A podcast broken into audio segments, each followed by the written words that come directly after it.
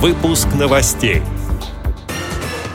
Президент ВОЗ прокомментировал законопроект об освобождении незрячих от обязанности предоставлять справки об инвалидности. Команда из Перми стала победителем Всероссийского интеллектуально-реабилитационного фестиваля ВОЗ. Представители Калмыцкой региональной организации ВОЗ побывали на празднике цветов. Спортсмены с нарушением зрения борются за награды на Кубке России по плаванию. Далее об этом подробнее в студии Анастасия Худякова. Здравствуйте! В российском парламенте рассматривается правительственная инициатива об освобождении инвалидов от обязанности предоставлять оригиналы документов. Это справки об инвалидности, о программе реабилитации и другие документы личного хранения при обращении в органы социальной поддержки.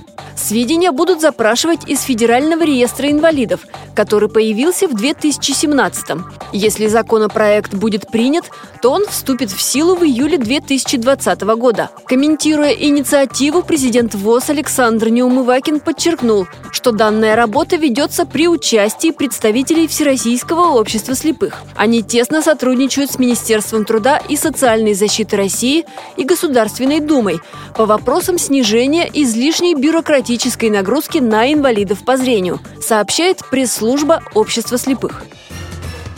В Петербурге провели Всероссийский интеллектуально-реабилитационный фестиваль ВОЗ. Мероприятие такого рода состоялось уже в третий раз. Причем два раза фестиваль принимал город на Неве. Там разыграли призовые места в турнирах по спортивным версиям игр «Что, где, когда», «Брейн Ринг» и «Интеллектуальный калейдоскоп». Победителем в общекомандном зачете стала команда «Пермские медведи», рассказал представитель оргкомитета, заместитель начальника отдела по работе с молодыми инвалидами по зрению КСРК ВОЗ Максим Карцев. Хотелось бы обратить внимание на то, что уровень команд э, от фестиваля к фестивалю, конечно же, растет команды стараются, команды отвечают на вопросы, и конкуренция за призовые места с каждым годом становится все более жесткой. Мероприятие в этом году мы проводили совместно с Санкт-Петербургской региональной организацией ВОЗ и Российским государственным университетом имени Герцена. Вклад э, именно этого университета в подготовку и проведение мероприятия хотелось бы выделить отдельно, потому что студенты этого университета занимались как подготовкой площадок проведения фестиваля, подготовкой а, базы вопросов по всем трем турнирам, так и проводили все три турнира по «Что, где, когда», брейн-рингу и интеллектуальному калейдоскопу.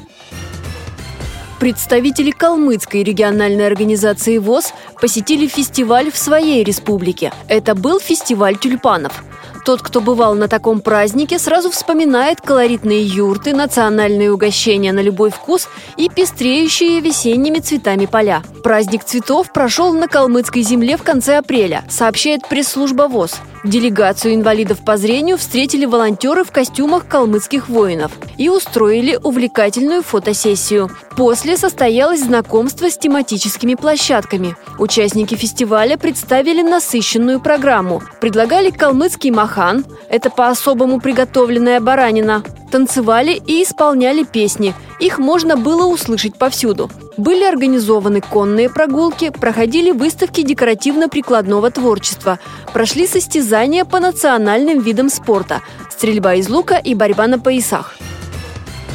В Дзержинске Нижегородской области в эти дни проходят соревнования – чемпионат России среди спортсменов с нарушениями опорно-двигательного аппарата и Кубки России по плаванию среди спортсменов с интеллектуальными нарушениями и с нарушениями зрения. Соревнуются более 250 человек, представители 38 регионов. 26 спортсменов – заслуженные мастера спорта России. Соревнования продлятся до 19 мая, сообщает пресс-служба Паралимпийского комитета России. Эти и другие новости вы можете найти на сайте Радио ВОЗ. Мы будем рады рассказать о событиях в вашем регионе. Пишите нам по адресу новости собака ру. Всего доброго и до встречи!